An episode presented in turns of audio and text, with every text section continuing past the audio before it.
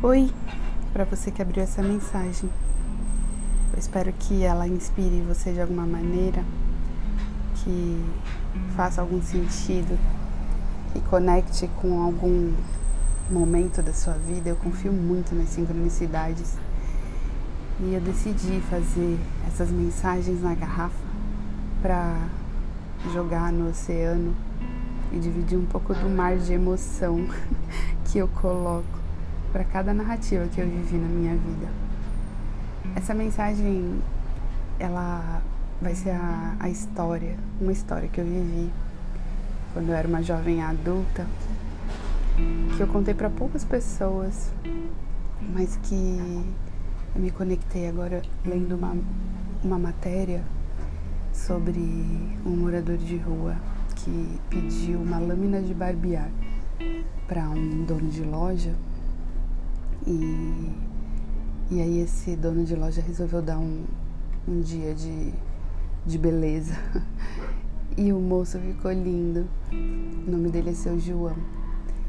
E eu fiquei olhando a, as fotos, né, de como ele estava e como ele ficou, e lembrei dessa minha história que eu pouco falo. Quase não, não tenho oportunidade de, de reviver, né? E quando a gente conta, a gente revive.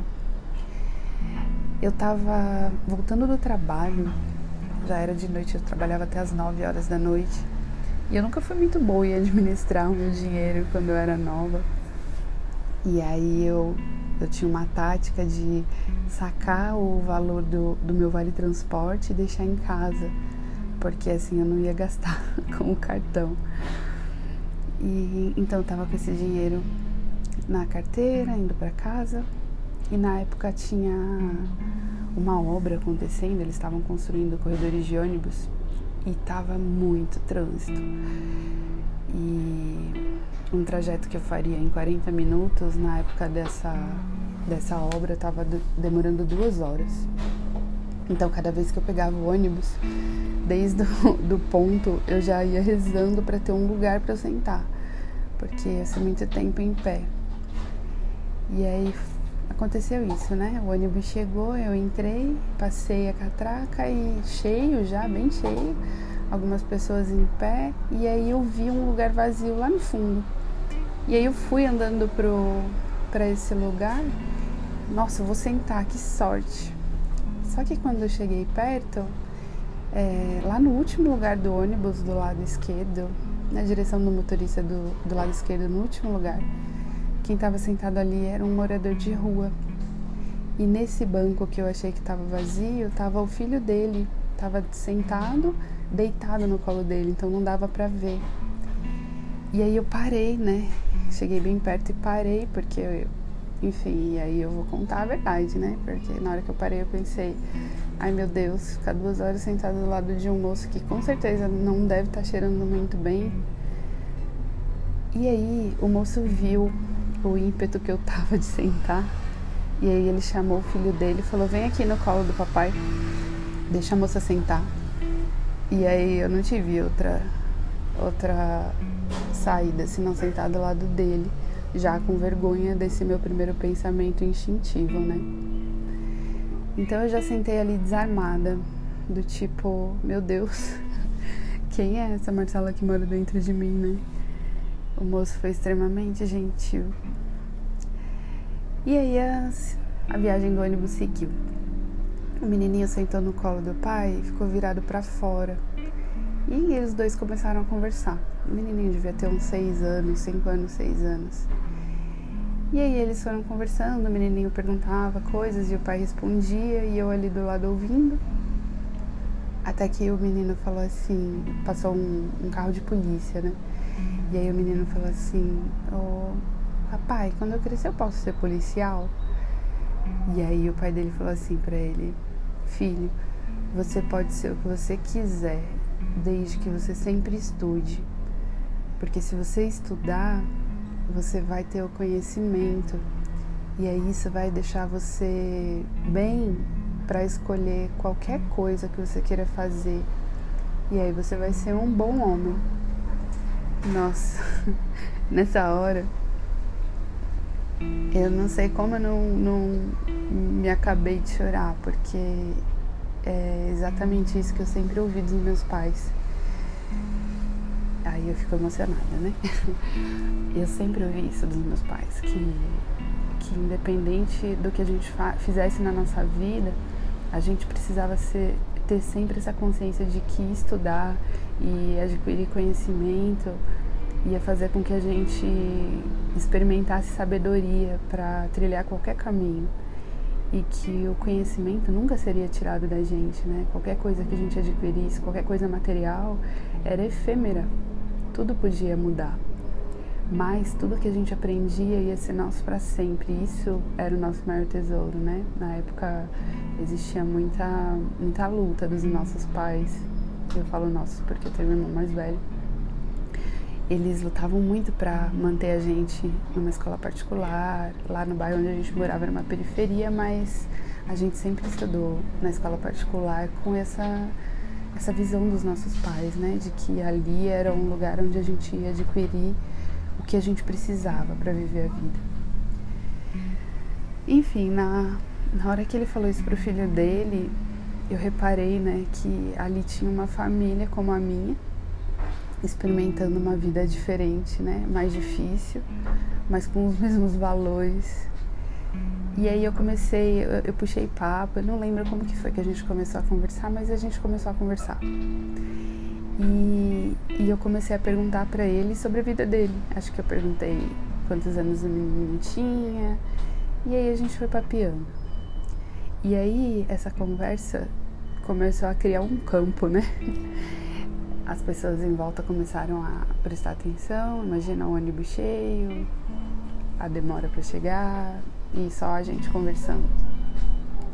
E era realmente um, um lugar é, diferente, né? Ele era, eles estavam né, vestidos é, com, com roupas bem bem sujinhas, bem bem caídas, estavam aparentemente sujos, então a gente via que que era que eles eram né andarilhos e, e aí eu perguntei né para onde eles estavam indo e ele me contou que ele tinha conseguido um trabalho em Itapsirica da Serra eu, eu na época morava em Taboão da Serra e aquele ônibus estava levando me levando até a metade do caminho onde eu ia descer e pegar um outro para casa e já era distante aquele ônibus estava levando ele para um terço do caminho, ele ia descer e pegar outro, e depois mais outro. E já eram nove horas da noite, né? Já era tarde. E aí eu perguntei para para o menino se ele estava com fome. Ele falou que que tava. E eu tinha bolacha na bolsa por causa do trabalho, eu sempre andava com algum alguma coisa para beliscar na bolsa. E aí eu ofereci para ele, e ele comeu, e a gente foi conversando, eu conversando com o menininho. E ele me falou que ele estava indo para Itapsirica, o pai, né? Me falou que estava indo para Itapsirica porque tinha conseguido a indicação de um trabalho. Tinha um terreno que estava baldio, né? Abandonado e precisava ser carpinado. E aí, se ele limpasse aquele terreno, ele ia receber um valor e se ia ajudar eles, né? E aí ele me falou que depois que ele recebesse esse valor, aí eles iam almoçar. E que eles estavam sem jantar. e aí eu fiquei pensando, né, que eu tava muito cansada, não vi a hora de chegar em casa, tomar um banho, descansar. E tem aquela narrativa interna que a gente faz sobre a nossa vida, né? De ai, o dia foi tão cansativo, duas horas de ônibus. E aí eu fiquei pensando, né, que ele, ele catava reciclados na rua para vender e tal. E que ele já tinha trabalhado durante todo o dia. Tava naquele ônibus com o filho para achar um lugar à noite numa cidade, é, essa, essa cidade de Itapsirica é uma cidade bem, bem calma, assim, né? Então provavelmente à noite já não ia ter quase nada aberto, quase ninguém na rua. E eu não tive coragem de perguntar como que ele ia fazer para dormir. A resposta era bem óbvia, né?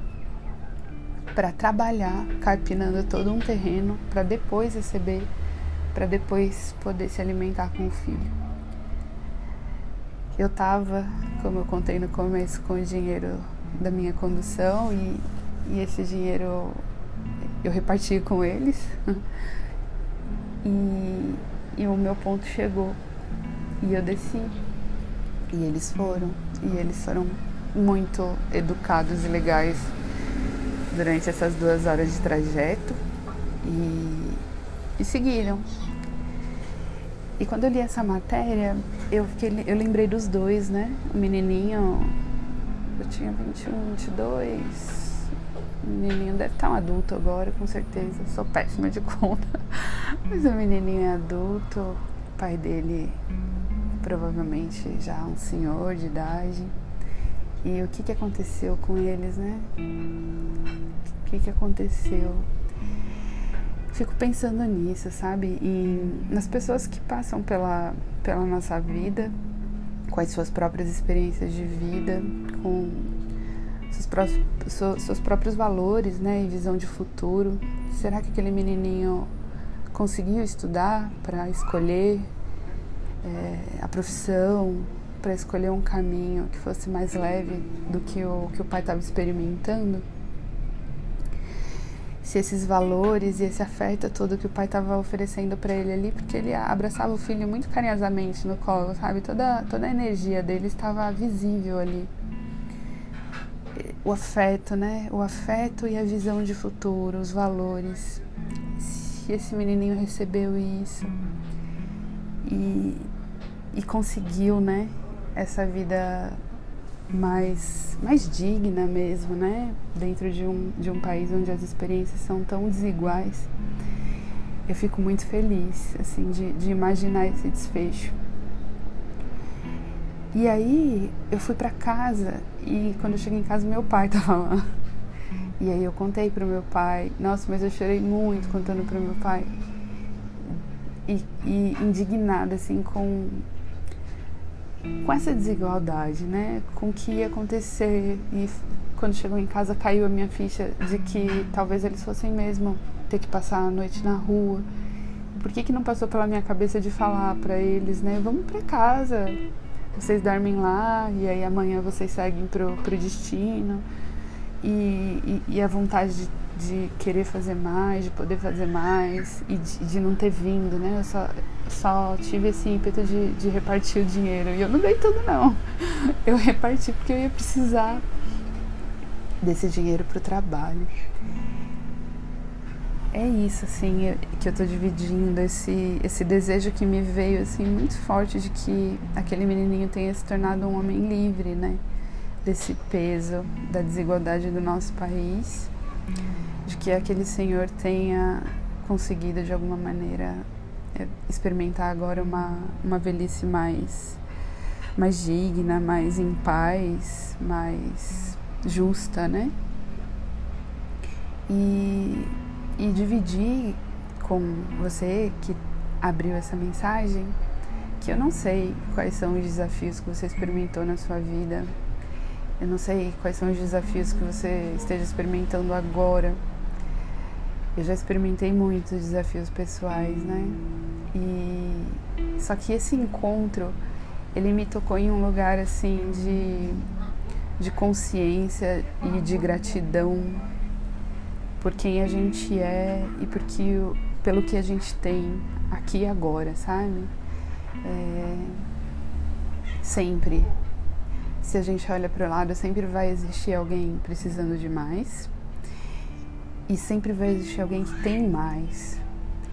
E se a gente olha para o que a gente quer realmente, né, que é esse esse lugar de experimentar uma vista, uma vida justa, amorosa, é, decente, digna, né?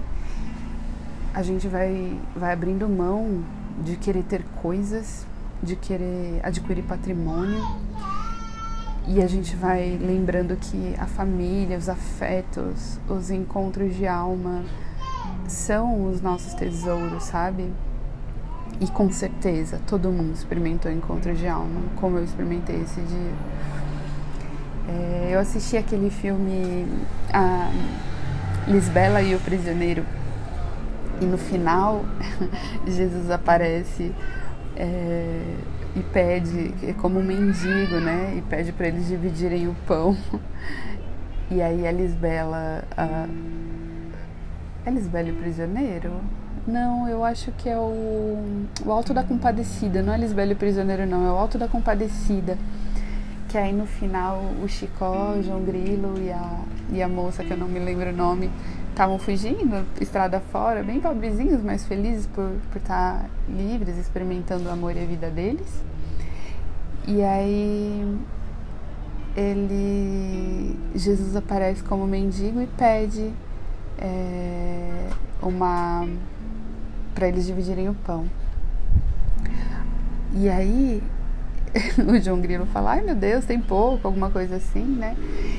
E eles falam, algum deles fala ali que às vezes Jesus aparece no nosso caminho de um jeito diferente, fantasiado de mendigo até, para testar uh, o nosso amor, a nossa fé.